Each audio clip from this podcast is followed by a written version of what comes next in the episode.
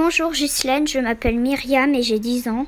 Avec ma sœur, on se posait la question de pourquoi, alors que la photo en couleur existe, certains photographes aiment continuer avec la photo en noir et blanc. Merci. Bonjour Myriam, merci de ta question.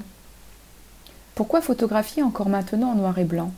Qu'est-ce qu'apporte à l'image l'utilisation de la monochromie par rapport à la couleur?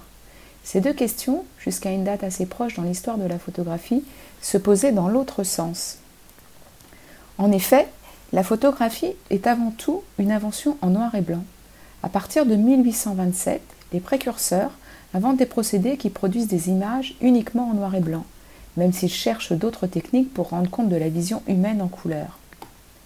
La technique de la photographie couleur va demander plusieurs décennies pour s'établir et se généraliser. Après de nombreux tâtonnements, ce n'est qu'en 1907, soit 80 ans plus tard, que le procédé couleur autochrome est commercialisé. Pendant cette longue période, où il n'existait que des procédés en noir et blanc, de nombreux photographes ont proposé une interprétation du monde en portant une attention particulière aux formes, à la composition, aux lumières et aux ombres. Au moment de son invention, la photographie couleur a trouvé certains adeptes, mais la photographie traditionnelle noir et blanc est longtemps restée le type de photographie le plus apprécié.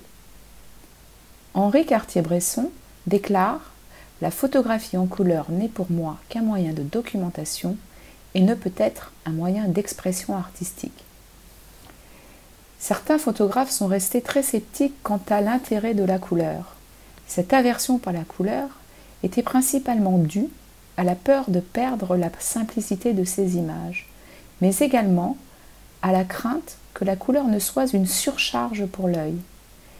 La couleur est alors pensée par certains photographes comme une distraction.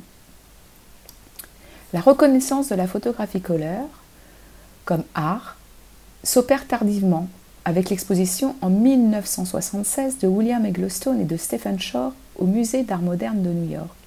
Dès lors, on reconnaît à la couleur le pouvoir de magnifier le quotidien et le banal.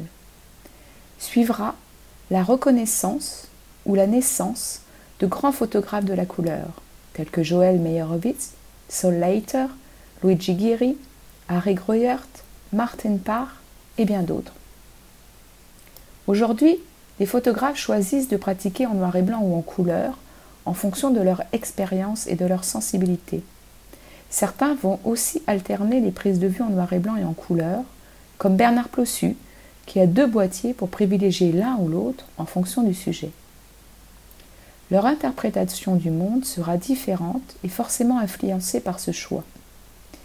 Ils porteront une attention à la couleur de manière différente, soit en l'intégrant comme un élément central de leur composition, soit en la prévisualisant sous forme de valeur de gris.